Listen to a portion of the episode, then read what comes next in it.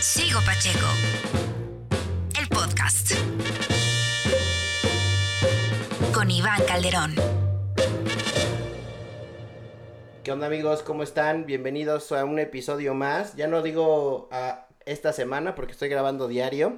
Y hoy estoy grabando más temprano de lo normal porque eh, tengo la gran oportunidad de que un buen amigo se conecte terminando su show de radio porque no para. Eh, hace, hace columnas, hace radio, luego a la noche hace tele, todo desde casa, hace memes. Eh, mi querido Javier Risco, ¿cómo, ¿cómo estás amigo? Querido Iván, ¿cómo estás? Gracias de verdad por invitarme este, para platicar en esta, en esta época de reclusión. Eh, qué chingón ver a los amigos este, un rato. Está padre, justo es lo que platicaba ayer, es como de, güey, a mí me funciona para no morirme de ansiedad, por eso lo, lo grabo en las noches, que es cuando ya como que toda la chamba baja, este, pero he tenido... O sea, la verdad es que hoy es un día distinto, digo, no sé si lo vayas a publicar hoy mismo, pero hay que decirlo que también es viernes, Exacto. entonces sí tienes planes para esta noche. Sí, tengo una carnita asada, este, yo creo que voy a ir a un bar aquí en La Condesa, al- al- algo saldrá.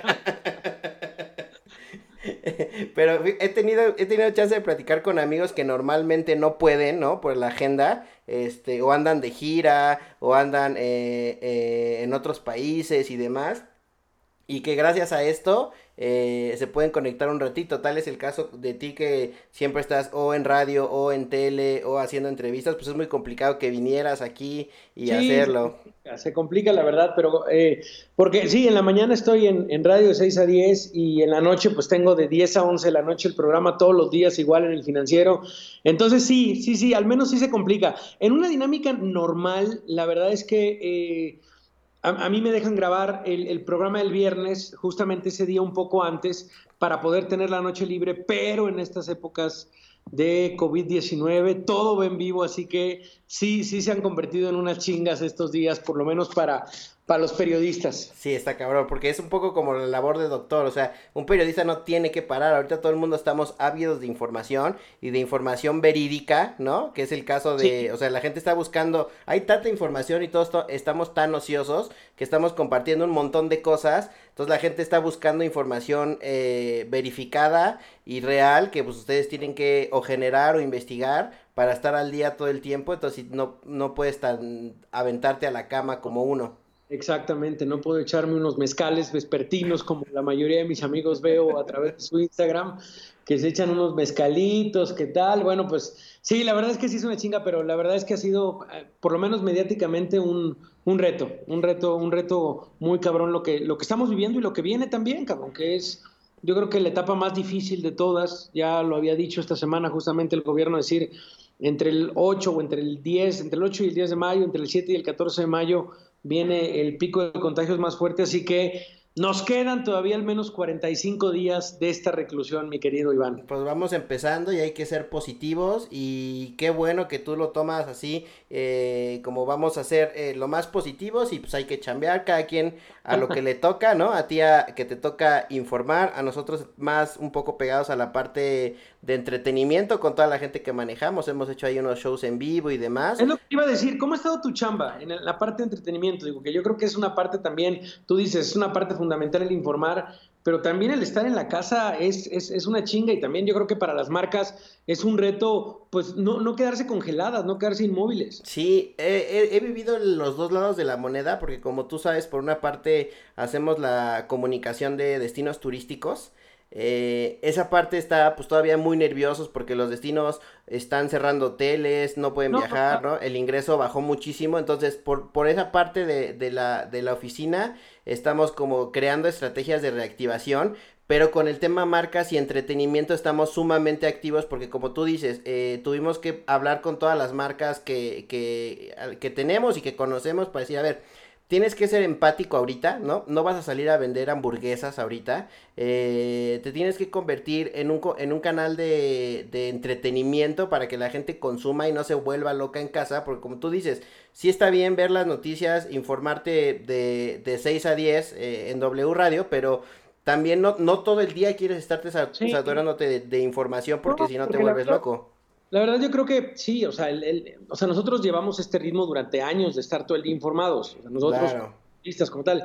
Pero, por ejemplo, yo he escuchado a varios amigos que me dicen, la verdad es que te escucho, por ejemplo, de 8 a 10, porque me genera mucha ansiedad ahorita estar escuchando y escuchando y escuchando noticias. Entonces, pues sí, la verdad es que nos adaptamos a todo, nos adaptamos a todo y, y, y, la verdad es que el otro día estaba pensando en ti porque estaba igual, es época de, de arreglar cosas en el, en el closet. Ajá arreglar cosas de ropa, tal, y de pronto dije, bueno, digo, no, no tengo evidentemente tantos tenis como tú.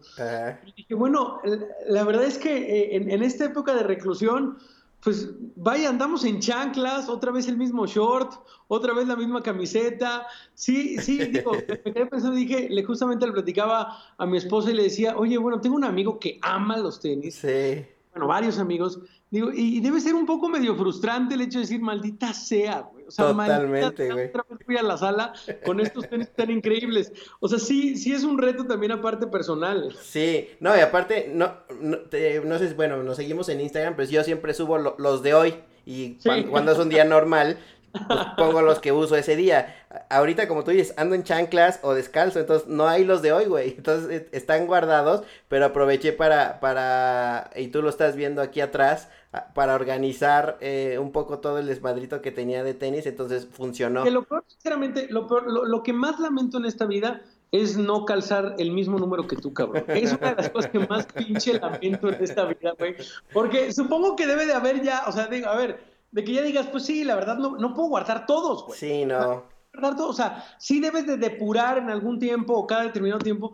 Y es horrible, güey, no calzar como tu pinche. O sea, güey, sí, sí, sí, sí sería un, mercado ahí interesante de reventa, cabrón. Sí, güey. Sí, justo lo hice ahorita. tengo una maleta eh, ahí de, que dije, güey, estos ya nunca me los voy a poner. No son, son, no, era cuando empezaba a coleccionar que más bien compraba por tener muchos y no por tener piezas únicas, ya sabes. Entonces compraba y compraba y compraba. Eh, sí, ya. o sea, como, ah, entonces, tengo un montón de esos que son, digamos, básicos, que ya nunca me voy a poner. Y dije, güey, mejor los saco y veo a quién, a quién se los regalo. Y en Sneaker Fever cada año tenemos el donando sneakers, que es eh, motivar a la gente que haga eso y se los damos a albergues o a casas eh, de niños eh, sin hogar para, para que tengan un buen par de tenis y creo que eso, eso ayuda muchísimo. Pero sí, pues sin duda, sin duda, si calzadas de, de mi número. Sí, ya sería otra pinche historia, carajo. otra historia. Oye, amigo. Dime. Oye, amigo, pero para no clavarnos ya tanto en el tema coronavirus y que la gente no se desespere y demás, este, platicarle un poco, un poco a la banda, este, yo te conocí en Ibero, eh, en El Resplandor. Yo tenía un programa ahí, te lo platicaba recién, eh, en la misma época, nada más que yo nada más iba los sábados, ¿no? Entonces para mí era como, wow, güey, pues estaba súper chavito, era como, wow, güey, o sea, estoy, al lado, güey, o uso el mismo micrófono y la misma consola que los del Resplandor, güey, ¿no? Entonces era, todavía ni los veía en persona, pero para mí era como qué chingonería pertenecer a este, a, este mundo. Pero tú realmente iniciaste en W Radio, que es ahora donde estás, ¿no? ¿O dónde empezaste realmente como periodista? Muchísimos años, hace muchos años en, en, en, en la redacción de, del noticiero de Aristegui, justamente en W. Pero la verdad es que tengo que decir que eh, en 2012, esto fue en 2006, durante seis años trabajé en redacciones, trabajé como reportero, etcétera. Y en 2012 eh, los proyectos en los que trabajaba se, se vienen abajo por alguna razón. Y, y, la verdad es que en 2012 decido hacer eh, como mi carrera ya como periodista, o sea, decir, si me va bien, pues me va bien como Javier Risco y si me va mal, pues me va mal como Javier Risco. Ya no quiero que me despidan por ser parte de un pinche equipo ahí que, o sea, vaya, lo que voy es que ya no quiero ser como del montón. Sí, si me gusta va a gustar mi trabajo y si no, pues también me va a decir, oye, ¿sabes qué? Pues no, no estás, no estás hecho para esto. De acuerdo. Creo que el, de verdad, yo creo que uno de los grandes impulsos de mi carrera fue el resplandor. O sea, sí, sí, yo le estoy profundamente agradecido a mi querido Manuel Venegas el Borlita que se haya fijado en mí. La primera invitación que me hizo fue justamente para cubrir las elecciones de 2012. Ok. para ser locutor del el especial de Ibero 90.9 de eh, las elecciones. Wow. Y a partir de ahí, pues como que hicimos muy buen clic con, todos. Me tocó, me acuerdo que estaba Ana Stephens en esa transmisión. Y como que se le prendió el foco a este, a este Borla y dijo, oye, pues, y si armamos un proyecto, tal, tal, y surgió el resplandor que en aquel equipo estaba Sopitas, Sí. estaba Sopitas, estaba Anne Stephens, Roca Sarín, ¿no? Diego Casarín, estaba René Semog y estaba yo. Éramos los cinco que estábamos al aire todos los días de 7 a 9 de la mañana. Estaba, y aparte, diario hacían un trending topic, yo me acuerdo, y venían también de un reto complicado que era Buenos Días Santa Fe, que había sido también ot- otro madrazo. Sí, sí, programón, la verdad. Este, digo, creo que ya eh, tanto el Baxter como Leo tenían ya como más proyectos fuera de la universidad y por eso estaban como viendo si dejaban o no el proyecto. Al final lo dejaron, entramos nosotros y este, y la verdad es que para mí sí fue un, un gran, gran impulso. De hecho, este, después de eso empecé a trabajar un rato con esta Denise Merker eh, en Fórmula. Este, La sustituías de pronto, ¿no? Eh, estaba con ella los lunes y los miércoles. Eh, que, que haces como, eh, ella tiene como varios equipos ahí dependiendo del día. Y yo tocaba ir los lunes o los miércoles. Y era porque, porque le habían recomendado mi trabajo. Le habían recomendado mi trabajo de una persona que había escuchado mi trabajo en Ibero 90.9. Wow. Entonces le dijeron, le dijeron, oye, pues este como que da las noticias ahí también, creo que podría funcionar. Entonces yo sí tengo mucho que agradecer Libero 90.9 y pues la verdad era una, digo, tú lo sabes, no te lo tengo que contar, pero pues ahora sí que trabajabas por amor, o sea, Meramente amor. micrófono, eh, creo que te tocaban cada dos meses unos tenis Adidas y ya, ¿Y ya? y, y nada más, güey. o Sí, sea, exacto. Sí, cuando llegaban los tenis Adidas era como todos, ¡Woo! Lo logramos. y, y- y te sentías que ya la estabas armando. Pero creo que fue uno de los primeros fenómenos que creo que ahorita lo están, eh, y no sé si tú lo sientas desde dentro, eh, volviendo a pasar. Eh, a mí me pasaba con, con, con El Resplandor, que yo iba rumbo a mi oficina escuchando El Resplandor, y, y mi hermano igual, y mi serie de amigos igual, ¿no? O sea, como que era una comunidad que se fue armando y se fue haciendo cada vez más grande, y, y- y fue, era como, como el morning show noticiario eh, más escuchado, al menos en mi grupo, ¿no? O- Sí, o con- en- con- en la- con- eh, como en mi, en mi núcleo. Y, y ahorita creo que está pasando lo mismo eh, con así las cosas. O sea, me pasa un poco lo mismo que como la misma gente que escuchábamos Resplandor, ahora obviamente somos más grandes, este, y todos escuchamos todas las mañanas rumbo a la oficina o sea, lo que estés haciendo, eh, a Gaby Arrisco. Sí, la verdad es que hemos, se- fue, fue una oportunidad de oro, la verdad, Eh, y es una fórmula eh, que salió prácticamente ni, ni siquiera de la convocatoria ni nada, simplemente hubo la oportunidad un día de hacer el programa de la mañana juntos y, y- y el director, me acuerdo que nos llamó y nos dijo, oigan, no, ¿qué, qué acabo de escuchar? Ajá. Oye, si se quedan otro día, y si se quedan otro día, y si se quedan otro día. Y la verdad es que así fue. O sea, la verdad no hicimos ni piloto, nos aventamos al aire los dos. Y, y sí ha sido como un gran clic, la verdad. Yo disfruto muchísimo compartir el micrófono con Gaby. Este, y, y la verdad es que lo disfrutamos mucho. O sea, Se nota. verdad es que sí, sí es, sí es una plática en la cual, bueno, pues a- a- hablamos con la gente que, que está dando la nota en, en el día. Pero lo que queremos es eso, o sea, lo que queremos yo creo que eh, ahora que me lo dices, dices que, que nos acompañas al trabajo, que nos acompañas a correr, que nos acompañas cuando estamos desayunando, cuando estamos el otro día, siempre cuento esta anécdota de que un señor me para en la calle y me dice, eres el único hombre que le permito que se bañe con mi esposa. Entonces dice, todos los días te escuchamos mientras nos bañamos, dice, Claro. todos los días. Entonces, este, aparte creo que, creo que la radio matutina justo es eso, o sea, la verdad, la radio es uno de esos medios que todavía, este, uno, son muy íntimos y prendes radio para escucharlo. Claro. No es lo mismo, por ejemplo, con la tele. No, la que verdad necesitas es que prendes atención. la tele pues para que te acompañe mientras haces de cenar, prendes la tele para que esté ahí tal vez un noticiero mientras haces algunas cosas, prendes la tele como para tal, pero realmente la tele a veces, por supuesto, el tema de las series y películas sí tiene toda tu atención, pero cuando estás en el día a día, pues la verdad es que te acompaña y muchas veces ni siquiera le pones atención. Sí, no. Radio no, radio es algo como muy, o sea, de verdad lo pones en el coche para escucharlo, Claro. lo en la casa para escucharlo, entonces ah, la verdad es que sí es el medio, mi medio favorito. Sí, también lo creo. Y además que tiene esa magia como, eh, como leer un libro, ¿no? O sea, lo que tú vas diciendo, lo va, yo lo voy recreando y yo me imagino a Javier Risco de una forma, ¿no? Y me los imagino en la cabina, digo, yo tengo la que la tengo la oportunidad de conocerlo y saber cómo es la cabina, decir, lo tengo claro, pero la gente no, entonces supongo que se imaginan de una forma. A mí me pasaba mucho cuando en esta misma época, eh, bueno, de hecho, como unos años antes de que yo entrara a radio, yo escuchaba mucho el hueso pero ese hueso que eran como 16 personas y a mí me pasaba que era como de, ¿y cómo será Enrique? ¿Y cómo será Fabián Giles? Ya sabes, o sea, vas creando como tus personajes favoritos y te vas enganchando y creo que es lo que pasa ahora con Gaby y, y, Risco en así las cosas que, que, ha funcionado muy bien y que la gente los quiere mucho y también porque creo que es un producto distinto a los otros a los otros programas que hay por la mañana, ¿no? Pues es que sí, o sea, lo que nosotros queríamos hacer era, la verdad es que siempre tenemos en la mente, o por lo menos yo siempre tengo en la mente cuando comparto una noticia, cuando la platico, que la gente se quede con eso, que la gente llegue justamente al trabajo y diga, escuché un güey, no sé quién sea, en la radio que dijo esto. Claro. Me pareció curioso esto y me pareció tal. O sea, como que. Y, la verdad es un medio de comunicación la radio en la cual, o sea, es muy diferente yo que hago tanto radio como televisión. En televisión vas pegadito al prompter, vas una nota tras otra, tras otra, leyendo, tal, tal, sí, haciendo entrevistas tal vez un poco más libres. Pero la radio no, la radio es explicar todo el tiempo qué sucede. Claro. Si lees en radio, se nota. Sí si ves algo en radio, la gente dice, güey, esto está como leído o esto está como actuado. Y en realidad radio ahí sí te muestra el tema de decir, bueno, a ver, ¿qué tan bueno es para poderme traducir una noticia que puede ser muy compleja? Por ejemplo, el caso, no sé, del tema del COVID-19 regionalizado el día de ayer, que fue lo que se dijo. A ver, ¿cómo lo traduces eso a la gente decir, a ver, o, o por ejemplo, cuando estás hablando con alguien, con algún especialista, decir, pues yo creo que es tratar de hacer las preguntas que todos nos hacemos. Claro ¿Qué pasa si voy a poder moverme entre ciudades? Si voy a Jalapa, ¿voy a poder regresar a la Ciudad de México aunque estemos en esta pandemia?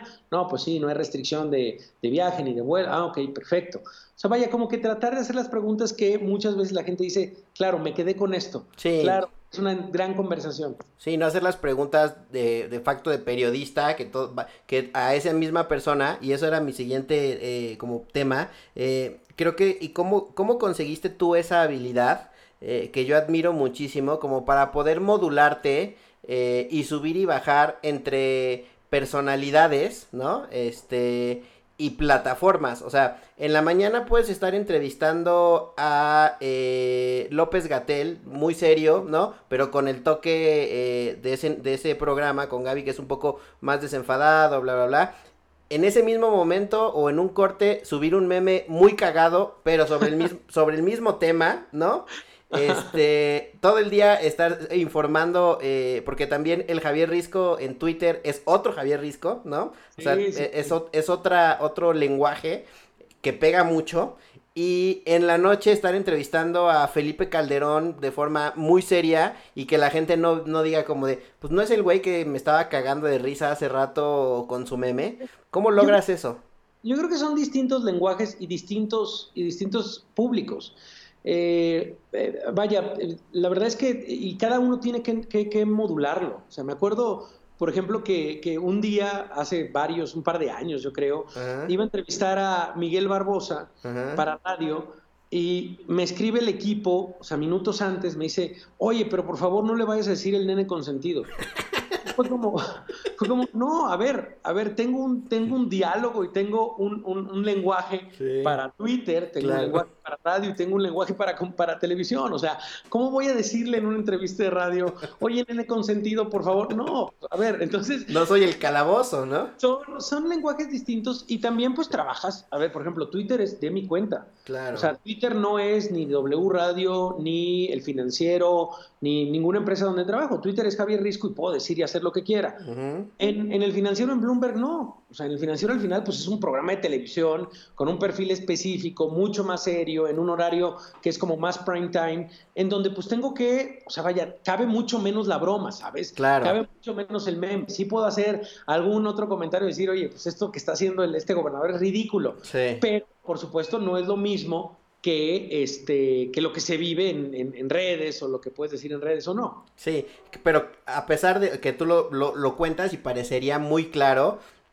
hay muy pocas personas que logran eso, ¿estás de acuerdo? O sea, o se casan con el soy el chistoso que da las noticias, ¿no? O soy el serio que no puede decir ni un chiste porque lo atacan, ¿no? Sí, este, Y, mira, ahorita cada vez es más difícil, la verdad. O sea, cada vez ahorita, por ejemplo, en redes, este como que te dicen, este, no, este güey es el cagado, no le hagan caso, tal. Pues no, güey. O sea, no, no, no. La verdad es que puedes modular la comunicación y la. Al final, yo creo que mucha gente agradece que ponga un, una cosa chistosa, un video chistoso a través de redes, pero que también les comparto una columna que digo, oigan, miren lo que está diciendo este escritor sobre la pandemia en este momento, que es un periodista de ciencia, como que decir, no, no está mal reírse. Sí, no. No tienes que ser el periodista serio todo el tiempo, todo el tiempo, sino decir, pues como eres en realidad. O sea, yo me puedo estar cagando de risa de un rato, tal, pero por supuesto puedo tener una conversación seria con cualquier persona. Sí. Entonces, este, pues vaya, es, es, es tratar de modularlo, como bien lo dices. Y, fui, y se fue desarrollando conforme ibas entrando a los medios, eh, como este, digamos, perfil de periodismo, o, o, realmente cuando estabas chavitos, o sea, siempre fuiste como, como el güey eh, con sentido del humor, eh, pero un sentido del humor inteligente, o, o, se fue dando? O sea, ¿qué, qué pues tipo de chavito eras? Este, no, no, no, a ver, siempre he tenido sentido del humor, este, y siempre he tratado ahí de, pues, no sé, como que de, eh, de ver las cosas de manera distinta al final, este, o, o por lo menos de comunicarlo de manera distinta, este, o sea, siempre tuve esta desde secundaria, desde, bueno, desde niño, la verdad. Yo creo que le heredé el sentido del humor a mi, a mi abuela. Mi abuela es una, una veracruzana sin remedio, que, este, que es increíble, que se la pasa haciendo bromas y que trae a todos de bajada y que es la clásica que pone, que pone este, apodos para todo el mundo. Entonces es un desmadre mi abuela. Y yo creo que lo heredé de ahí, lo heredé de mi, de mi abuela. Lo dicharachero jarocho. Exactamente, lo dicharachero jarocho. Entonces, este, pues digo, es algo que siempre traído y que ahora, pues bueno, tengo una pasión, por supuesto, desbordada por el periodismo, pero también por, pues vaya, de no dejar de ser una persona que, siempre ha sido, ¿sabes? Claro, sí, que lo mantienes, porque yo conozco eh, periodistas que en persona son muy cagados, ¿no? Pero se mantienen al aire y en redes siendo el periodista serio, ¿no? Justo por eso, por, ese miedo de qué va a decir la gente y los, y los tratas en persona y son súper cagados. Tú sí te, manten, tú te mantienes, o sea, la misma persona que eres eh, eh, como compa, eres eh, en, en, Twitter, ¿no? O sea, y creo que eso es lo que ha conectado, porque es lo que he platicado mucha, muchas veces con gente de redes, que últimamente lo que más conecta a la gente es, es la gente real, ¿no? O sea, la gente que es neta. Eh, eh, que se, y que veas también cercano, o sea, yo veo a Joaquín López Dóriga y lo veo como una super institución y la madre, ¿no? Entonces, pues digo, este güey no va a ser mi amigo, ¿no? Y, este, y, la gente creo que tiene esa conexión contigo que aunque no te conozca es como de, güey, lo vi que estaba tuiteando o que o en la mañana estaba cagando de risa con Gaby, o sea, es como mucho más cercano, la gente se puede acercar contigo y decirte esas cosas. Creo que, creo que eso suma mucho eh, redes, pero también radio. Por ejemplo, eh, la gente en radio, insisto, como estás en un ambiente tan privado y como que conectas tan, tan cercano a la gente, muchas veces la gente como, o sea, por ejemplo, te ve, no sé, haciendo la compra o caminando por la calle y como te escucha todos los días, de 6 a 10 de la mañana. Piensa que son compas. Entonces sí, ¿qué pedo? ¿Cómo estás, cabrón? ¿Cómo te va Y como que es de ese momento, ¿te acuerdas de, este, ¿te acuerdas de este comercial de quién demonios era ese? Sí. Era de, puta, una, una, una, pastilla ahí que te ayudaba a la memoria y decía, bueno, lo conozco, lo conozco. Es que es horrible porque me está saludando con mucha familiaridad, ¿no? sí. Entonces cuando llega alguien y dice, ¿qué pedo, Iván? ¿Cómo estás? Pues tú dices, güey, no es alguien de, hola, ¿cómo estás? Tú eres tal. No, no, no. Como te sonaban con tanta naturalidad, dices como, ay, chingada, güey. Seguro me conoce. Exacto, pero no, no, la verdad es que yo agradezco mucho y agradezco mucho siempre que la gente eh, se acerque, que la gente te diga como, oye, pues yo te escucho, tal, oye, no me gustó esto, o sabes qué, te desconocí por esto, qué buen comentario, qué mal comentario. La verdad es que lo, lo agradezco muchísimo, que nos escuchen, yo creo que pues es, es, es este, ahora sí que el mejor cumplido. Oye, y de ahorita que platicabas de tu abuela veracruzana, ¿tú naciste en Veracruz o solo la familia es veracruzana? No, yo nací en Veracruz, nací en Veracruz, pero me vine para acá cuando tenía cinco años. Okay. Entonces ya soy más chilango que, que la torta de tamal. Pues tan es así que, que, amas a tu Necaxa. ¿En dónde, dónde surgió ese amor por el Necaxa? Fíjate que surgió, es una buena pregunta. Surgió porque eh, mis vecinos de toda la vida, este, el papá de mis vecinos de toda la vida era necaxista. Entonces, okay eh, mis vecinos teníamos o sea, yo tenía, por ejemplo, 10 años, el mayor tenía 12 y el menor tenía 8. Entonces yo, yo era el que estaba en medio y que conectaba ahí con, con los hermanos que eran vecinos y su papá era necaxista y nos llevaba al estadio. Entonces decía, bueno, pues tráiganse al vecino a ver el, el, partido del Necaxa. Y nos íbamos a ver los partidos del Necaxa y gracias al vecino, la familia Moles, al cual le mando un abrazo a toda la gente, a Carlos Moles, al arquitecto, fue que me volví necaxista de, de hueso colorado. Es que tiene que ser en la niñez cuando, cuando, y, y creo que tiene mucho que ver la niñez que vayas viendo, pero en cuanto entras a un estadio y sabes que tú vas apoyando a ese equipo, ¿no? Por primera vez, es cuando te cambia, te cambia todo, es como de, güey, yo tengo que pertenecer a este pedo para toda la vida. Sí, hay una, hay una anécdota, hay una anécdota que tiene un amigo, un amigo que se llama Ángel, que su papá era este fotógrafo de, fútbol, chileno. Ajá. Y dice, toda la familia le fue a, desde Colo Colo, toda la familia, abuelos, tíos, primos, hermanos, todos. Dice, yo tenía nueve años y acompañé a mi papá a un partido de la Universidad de Chile contra otro equipo. Entonces, pues la verdad es que era una época en la que te podías llevar a tus hijos, yo me sentaba al lado de mi papá, veía el partido. Dice, y hay un momento en el cual este, hay un córner, eh, cobran el córner, este, remata un defensa de la Universidad de Chile y toda la Universidad de Chile, la U de Chile, va a festejar a la esquina en donde estoy. Y, el que mete el gol me carga y me dice, gol conche tu madre. Y todo el equipo de la Universidad de Chile llega y me, dice, y dice él, ahí me di cuenta ¿qué iba a ser de la Universidad de Chile? Claro, aunque toda mi familia fuera de Colo Colo, aunque tal, dice, ahí me di cuenta que yo iba a ser parte de la Universidad de Chile, y, dice, y soy el único de la familia que le va a de Chile por ese momento, o sea, por haber festejado un gol con los jugadores. Entonces, pues sí, hay momentos, como tú lo dices, en la niñez, en donde pues son las claves de, o sea, te tienes que enamorar en la niñez de tus equipos, no hay de otra. Y, y tan te enamoras que tú y yo, que yo me enamoré del Cruz Azul, y tú del Necaxa.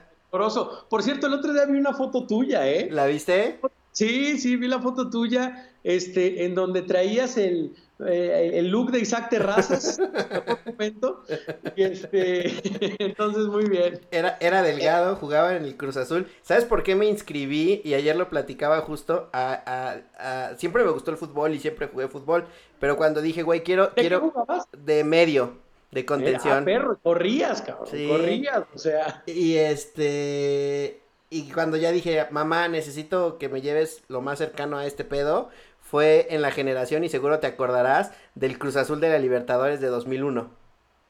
Ah, claro, claro, pero inolvidable. Eh, que todo el país se, desbordó para ir a ver esa final. Sí, sí, me acuerdo perfecto con Palencia, con Exacto, con Palencia. Sí, me acuerdo perfecto. Dice, todos, todos fuimos del Cruz Azul. Todos. Todos. O sea, la pasión que desbordaba Cruz Azul. Estaba Hermosillo también todavía. Estaba, estaba Hermosillo y estaba Cardoso. Cardoso, claro, fue el jugador, fue el jugador que, que, que, que pidieron como de préstamo. Como de, ajá, que, podías, podías, llevar una, una, como un refuerzo, y el Cruz Azul pidió a, a, Cardoso y, y, como que encajó perfecto. Entonces, e, esa generación. güey, qué buena época. Porque le, aparte le ganó, e, esa que dices de Palencia es muy famoso porque le ganaron 3 a 0 aquí en el Estadio Azteca al River Plate. Y, y, hay una escena muy famosa de Palencia gritándole a la porra, con la, enseñándoles la bandera de México a la porra del River Plate. Todo México se desbordó.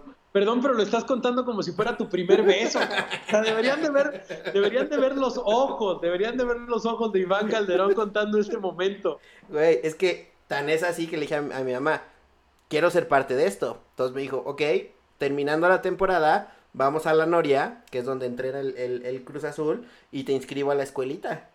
Qué chingón, qué buena anécdota, güey. Qué buena, buena anécdota. Oye, y hablando de Hermosillo, la última vez que nos vimos, que, que, me invitaste y tengo que decirlo y estoy sumamente agradecido a una cata whiscolera eh, de, de, de, de Macallan, esa también es una muy buena anécdota juntos. Eh, yo, yo, iba saliendo a las 5 de la tarde y no sabía por qué me sentía tan contento a las 5 de la tarde. Todavía iba procesando esa información a la mitad de Polanco. Oye, qué buena cata, ¿no? Sí, güey, buenísima. Y de pronto escucho a, Javier Risco diciendo con, con, voz del, perro Bermúdez, el gigante de Cerros. Ah, sí. Nos encontramos a Carlos Hermosillo, sí es cierto, ya no me acordaba. el grandote, el grandote. El grandote de Cerro Azul, sí, Carlos Hermosillo. Y todos callados, así como de, güey, nos va a dar en la madre, güey, emocionado. Yo, como... Ha como unos 3.000 goles en su carrera, pero siempre me acuerdo yo del de rebote del portero. ¿Te acuerdas sí, que sí, y le pegó en la espalda? En la, espalda, la metió. Sí. Siempre me acuerdo de ese gol grande, grande, el, grandote de Cerro Azul. Yo, yo el que no voy a olvidar, obviamente, fue el, el del penal con David Comiso, que fue nuestro último campeonato, también te acordarás. No, cómo no, güey. En, el, el, penal en León. Sí, partidazo, güey. Partidazo. Partidazo, en una situación en donde nada de que el bar, nada de que nada, no, no, o sea, de verdad cuando el Picas Becerril, eh, la cual es una extraordinaria anécdota, esta de que le decían el Picas porque traía alfileres. ¿Neta? En, el, en el short. Entonces te picaba en los corners. Wow. Para que no saltaras. Entonces, el pinche picas desde es que había, había tres cámaras, güey. Ahora están con 32 cámaras y cuatro de slow motion, güey. Metes algo que no tienes que meter y vas a la cárcel en dos segundos. No, pero ya, sí, sí, sí. Oye, y regresando un poco ya para, para no alargarnos más, eh, eh, en el tema eh, periodístico, ¿cuál crees que haya sido? yo ayer revivía la entrevista que tuviste eh, con Felipe Calderón en el financiero, ¿no? Eh, que también se hizo como muy, muy popular, digamos, esa entrevista. ¿Cuál ha sido como la, una la que más has disfrutado y otra la que más le ha sufrido eh, entrevistando, ya sea un político o lo que sea? Híjole, a ver, eh, yo creo que disfruto mucho siempre hablar con escritores. Disfruto mucho, mucho hablar con escritores, este, también con periodistas que admiro. Eh, disfruto mucho hablar. Afortunadamente he tenido posibilidad de hablar con, muchos. Este, entonces son, yo creo que son las entrevistas que más disfruto. Eh, y las, y las más complicadas son las de, las de políticos que son monosílabos. Claro. hay, hay, hay políticos de verdad que te contestan sí, no, yo creo que sí, yo creo que no. Porque dices, güey, tengo un bloque que tengo que ir de 20 minutos de entrevista. Ya le hice mis ocho preguntas clave y llevamos tres minutos, cabrón. Sí, Entonces, no, le saqué nada. No, hay, luego digo, hay políticos así y hay entrevistados así. Hay entrevistados hace, esta semana, de verdad, bueno, pues a ver, entrevistamos a uno de los responsables de la Asociación de Hospitales Privados que hizo este acuerdo con hospitales públicos para el tratamiento de COVID. Y, pero ver, pues era un empresario, a ver, yo creo que, yo creo que Steve Jobs nos malacostumbró a que todos los CEOs del mundo puedan hablar y puedan hablar durante tres horas. Sí.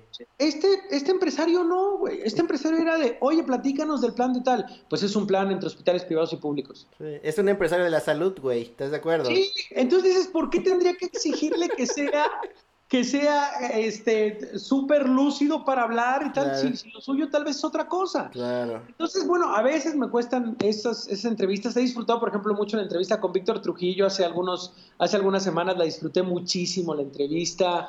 Este, eh, ¿sabes quién es un gran, gran, gran entre, eh, una persona para entrevistar? El explicador. Ok, sí, sí, Enrique Ganem, ¿no? Enrique Ganem es un gran, gran, gran personaje. La disfruté muchísimo. Este, eh, vaya, disfruto siempre hablar con, este, con Katy Artigues, por ejemplo, disfruto mucho hablar también, colega periodista, este, pues sí, y, de la entrevista con Calderón, pues mira, la verdad es que era una entrevista que en un contexto era justamente de el inicio de su partido político de México Libre, en circunstancias muy distintas a las que está ahora. O sea, hoy de verdad a mí me parece increíble de verdad que siga siendo una figura política en, en un momento en el cual su mano derecha está siendo detenida, está detenido. claro, Está detenido García Luna. A mí de verdad me parece increíble de verdad que siga siendo un...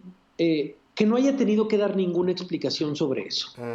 Por Dios, o sea, en una época en la que fuiste presidente, está siendo acusada tu mano derecha de haber colaborado con el crimen organizado, a mí me parece algo absolutamente... y él siga con su, con su perfil de vamos a hacer el, contrapeso aquí, ¿no? No, no, no, políticamente a mí me parecería que ya debería estar muerto, sinceramente. O sea, por Dios, tienes a tu mano derecha detenida en Estados Unidos. En fin, eh, era una entrevista como con otro contexto y con otros tiempos que por lo menos, a ver, yo la preparé tal, creo que yo hice desde mi punto de vista periodístico las preguntas correctas y bueno, la interpretación pues ya es de cada uno. La verdad yo por lo menos se hizo viral, sí, efectivamente, hubo muchas quejas, hubo otras que dijeron, oye, pues a mí me pareció tal este punto. Así es la labor periodística, así es la labor periodística y es algo al cual, vaya, yo creo que lo que construyes es credibilidad, lo que construyes es credibilidad y si la gente te sigue y la, la gente sigue escuchándote, leyendo tal, pues bueno, es el trabajo que haces todos los días. Claro, y más en esta época que, que estamos todos y entre más popular seas y entre más cosas que, que pisen callos digas, estás expuesto a cualquier cosa que no le parezca a, la opinión pública, eh, lincharte, ¿no? Eh, o cancelarte o intentar cancelarte. Pero como tú dices, la cancelación va a ser más fácil o más difícil eh, con base en tu, en tu reputación y en tu, en tu prestigio como periodista. Que creo que a ti te pueden tirar todos los días, pero tienes uno, tienes un, a diferencia de los artistas o de los estandoperos y demás, que no son fanbase, sino tienes una gente que cree en tu palabra, ¿no? Eh, eh, eh, y seguidores o, escuchas que saben que lo que dices es real y que haces preguntas inteligentes, que así ya no estén de acuerdo con una entrevista, no van a decir, ah, no, ya, la chingada, bye, ¿no? No, sí, claro. Sí, la verdad es que es eso, insisto, que construyes la credibilidad y es una chamba de todos los días. ¿Te puedes equivocar? Pues sí. Claro como todos se equivocan en el trabajo, o sea, a veces podrás cortar un audio, a veces eh, te equivocarás tal vez con una aseveración, tal, pero es un trabajo de todos los días, güey. o sea, así es, tiene que estar expuesto. Yo luego, la verdad es que eh, el otro día decía, no, es que Hugo López Gatel se equivocó porque dijo colegas y colegos. Dije, güey, es un cabrón que lleva dos meses expuesto a seis horas todos los días a cámaras, güey, sacando el tema de la... No mames que le estás reclamando colegas y colegos, güey. O sea, de verdad es una chinga. Entonces, pues vaya, sí, así es la chamba también de ser un comunicador. Así que, pues, eh, pues en esas andamos, cabrón. Muy bien. ¿Y qué opinas tú de esto, de esta oleada de cómicos, comediantes eh, que dan las noticias en YouTube? A ver, este, yo creo que de verdad hay, hay, hay espacio para todo. Yo disfruto muchísimo también eh, la comedia política bien pensada y bien producida y bien hecha. Este, Seas o no periodista. a ver, yo creo que la gente, es que yo creo que muchas veces se menosprecia al público. Claro. La gente, o sea, los, los comunicadores creen que el público es estúpido y no, es mucho más inteligente que tú. Claro. Yo espero de verdad que mis seguidores y la gente que me ve y la gente que consume estos productos tenga la capacidad de decir, oye, esta fue una gran broma, esto por supuesto, ¿qué tal? Quiero informarme, pues voy a irme a, fuentes fidedignas, voy a, revisar qué dice el diario Reforma, qué dice el diario El País, qué dice Proceso, qué dice el New York Times, tal. Estas son fuentes fidedignas este rato que voy a escuchar a este estandopero decir noticias, pues es un rato de entretenimiento. Claro.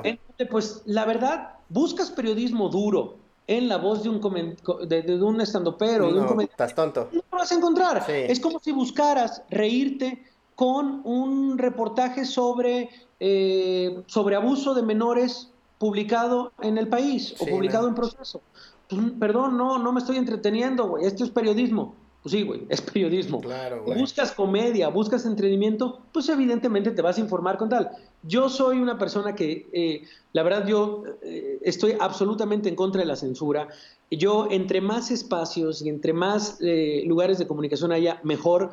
Cada quien va a eh, tener su juicio y decir, con él me informo, con él me divierto, y yo creo que cada quien es, es, libre de hacer lo que quiera. Claro, y como dices, la gente es bastante inteligente como para saber qué es un chiste, qué no es un chiste y con quién buscar sus fuentes y sus, sus informadores de preferencia a los que les cree y no, y también con base en eso emitir tu propia opinión, no es lo que diga Risco, todo voy a creer en, lo que diga Risco, y lo que opino es, a partir de lo que Risco diga, yo voy a, a formar mi opinión y quedarme con eso, ¿no? Exactamente. Pues querido amigo, muchísimas gracias por darte la vuelta a mi compu y a mi sala de oficina, tenis y lo que sea. Increíble. Eh, por, por tomar, tomar la llamada y sé que eh, robarte 40 minutos de tu tiempo no es nada sencillo. Te lo agradezco de verdad muchísimo. y ha sido un goce poder platicar y recordar anécdotas.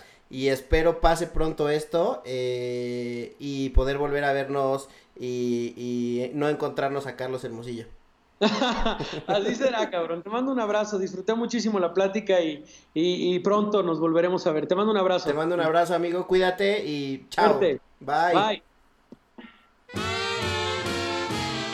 Ya se acabó esta madre y sigo Pacheco. El podcast con Iván Calderón.